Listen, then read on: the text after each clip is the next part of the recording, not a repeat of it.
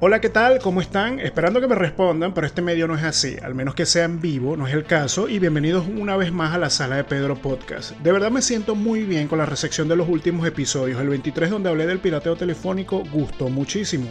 Pero sin duda alguna el episodio que más audiencia inmediata tuvo fue el 24, el de las notas de voz, sus notas de voz, así se llama. Y si por casualidad no lo has escuchado, pon pausa y escucha ese episodio, tal vez aparezcas en él. Y siempre que digo al inicio hola qué tal y esperando una respuesta inmediata, igual lo pueden hacer por Instagram, WhatsApp, Telegram o Twitter. ¿Cuántas redes sociales haciéndonos menos sociales? Al menos esa es la estimación de los expertos, que por cierto, hablando de redes sociales y en específico de Instagram, ya se pueden ocultar los me gusta de las publicaciones y poder ocultar la del resto. En un comunicado los directivos de Instagram dicen que es para evitar la presión social y la ansiedad que generan ver esos números ahí y que algunas personas sientan que no pueden cubrir expectativas reales porque sus fotos no tienen suficientes likes. En mi particular opinión, creo que todo esto dará igual, porque muchos usuarios sí querrán mostrar esos números para seguir manifestándose como pseudo influencer. Esto no es un ataque a quien se siente influencer. Simplemente, más allá de los números, esa realidad muchas veces dista de ese contexto que se muestran en fotografías.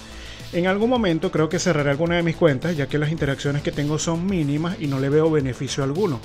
Igual hace año y medio atrás Instagram cerró mi cuenta personal, seguro alguien la denunció porque no le gustó algo que tenía publicado. Tema superado. Abrí otra, pero las redes sociales no son del público, sino de las compañías que las desarrollan y estas personas quieren dinero. Y si no pagas por su uso, lamentablemente en algún momento podrán cerrar tu cuenta sin previo aviso y ya. Por eso es mejor desarrollar tus propios espacios como una página web. Y si no sabes cómo hacer una página web, aprovecho esto para comentarles que también hago desarrollo web. Estoy en una etapa de aprendizaje, pero gracias a mi amiga María Aguilera he podido avanzar un poco más rápido. Con ella ejecuto diferentes propuestas para quien esté interesado. Recuerden que pueden contactarme por Twitter e Instagram y también a mi correo personal pedroyovec.gmail.com. Igual la info de contacto la encontrarán en la descripción del episodio como siempre. Ahora el tema breve de esta ocasión es quién es Eileen Musa. Eileen es una chica estadounidense que es dueña de un pueblo fantasma. Bueno, ya no es tan fantasma porque ahora ella vive en este pueblo que es Cisco, un pueblo del estado de Utah que entre los años 1920 y 1930 tuvo un auge por el descubrimiento de petróleo y gas natural, pero que con el crecimiento de las ciudades aledañas dejó de ser tomada en cuenta hasta que fue abandonada en su totalidad. Eileen años atrás se encontraba de viaje y otra chica entabló conversación con ella comentándole acerca del pueblo fantasma. Cuando pudo ir a Cisco, se sorprendió muchísimo de todas las casas y edificios abandonados. Realmente son siete las estructuras que se mantienen en pie, entre casas, un café y la oficina de correos. Con esta última fue la que, con la que me dio el pago para comprar el lote de casas, oficinas y estructuras de Cisco y que año a año ha dado un poco más de vida a este pueblito, modificando, reconstruyendo y restaurando el lugar con objetos y piezas recicladas. La idea es ir convirtiendo la zona en unas residencias para artistas donde puedan pasar varios días y semanas aislados de las distracciones diarias y la vida citadina. Es bastante motivador como muchas personas encuentran su propósito de vida en los que muchos pudieran considerar un basurero. Es realmente la perspectiva y criterios lo que hacen que cada decisión tenga sentido. Todo esto es marco que sirve para relacionar el tema de reciclar una ciudad abandonada por completo a hacerla medianamente funcional a la tesis de la obsolescencia programada. La obsolescencia programada tal vez para algunos es conocida, para otros no tanto, pero que de alguna manera formamos parte del ciclo interminable del consumismo, o al menos así es la teoría. La obsolescencia programada se refiere a la programación o determinación del fin a la vida útil de un producto es cuando ese producto está diseñado deliberadamente para tener un tiempo de vida específico. Generalmente está aplicado a la tecnología, pero podemos igual verlo en la mayoría de productos que utilizamos a diario.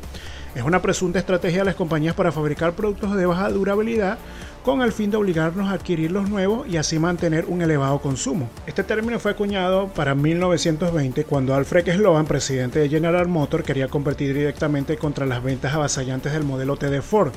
Realmente el término que usó fue obsolescencia dinámica aplicando el concepto del modelo anual, un concepto que ya se venía usando para la venta de bicicletas. Por tanto, este concepto de anualidad hacía que el propio consumidor sintiera la necesidad de cambiar el automóvil así funcionara. En este caso particular no se trataba de la durabilidad de los carros, ya que realmente se jugaba a que existía cierta insatisfacción del modelo viejo respecto a un modelo de automóvil nuevo. La verdadera intención es que los clientes hicieran el reemplazo aún sin necesitarlo. Pero para 1924, en una reunión de los principales fabricantes de bombillas, decidieron que la duración de los bombillos debía limitarse a mil horas contrario a las 1500 y 2000 horas habituales que duraban. También se generaron ciertas acusaciones respecto a la decisión, pero se desmintió que los fabricantes solo querían ganar dinero. De hecho, muchos diseñadores de productos argumentan que algunas de estas teorías nacen porque ciertos productos contienen piezas que no son reemplazables. Además, muchos expertos comentan que muy aparte de esas teorías o que muchas personas afirmen que la obsolescencia programada sí está presente en una gran cantidad de productos, no solo se responde al deseo de la industria en querer vender más, sino también al del consumidor de poseer el último modelo. Esto es muy puntualmente con la tecnología.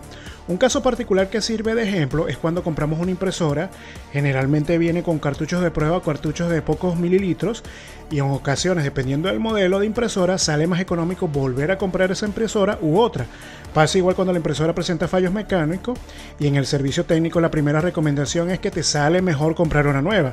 Entonces podemos decir que la obsolescencia programada está presente o los fabricantes no tienen previsto que sus productos se dañen o tengan piezas de reemplazo. La cuestión es que algunos países han tomado cartas en el asunto y han llegado a ciertos acuerdos con diferentes fabricantes respecto a la durabilidad, las garantías y por supuesto piezas de repuesto disponibles en tiempos más extensos. Este tema es muy debatible, pero creo que a más de uno le ha pasado el caso de la impresora. No me queda más que despedirme, recordándoles que si quieren participar, sugerir temas, pueden escribirme por diferentes medios. En Twitter e Instagram tengo dos usuarios, Pedro Llobec e Industria Visual. También puedes hacerlo a través de mi correo pedroyovec.gmail.com Igual para los trabajos de creación de contenido, toda esta info está disponible en la descripción del episodio. Y antes de que se me olvide, las recomendaciones. Una de ellas es un canal de YouTube de Drum and Bass, no sé si se pronuncia así, pero ese género musical lo pueden encontrar en un canal súper interesante, o al menos a mí me parece interesante, que es el canal de un londinense que hace este tipo de música en vivo mientras maneja su bicicleta. El canal se llama Don Whiting. En música les puedo recomendar escuchar Little Sin, Canons, Hotel Apache, Middle and S, Lisur y Computer Magic. Nos vemos a la próxima, gracias por escuchar, chao.